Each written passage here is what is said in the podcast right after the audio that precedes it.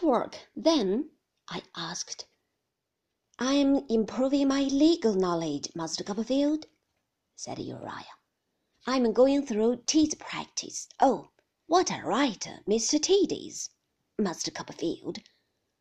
My stool was such a tower of observation that, as I watched him reading on again, after this rapturous exclamation, and following up the lines with his forefinger, I observed that his nostrils which were thin and pinched, with sharp dints in them, had a singular and most uncomfortable way of expanding and contracting themselves, that they seemed to twinkle instead of his eyes, which hardly ever twinkled at all.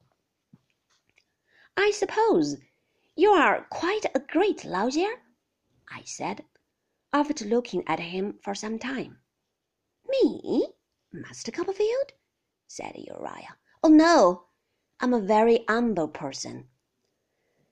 It was no fancy of mine about his hands, I observed, for he frequently ground the palms against each other, as if to squeeze them dry and warm, besides often wiping them in a stealthy way on his pocket handkerchief.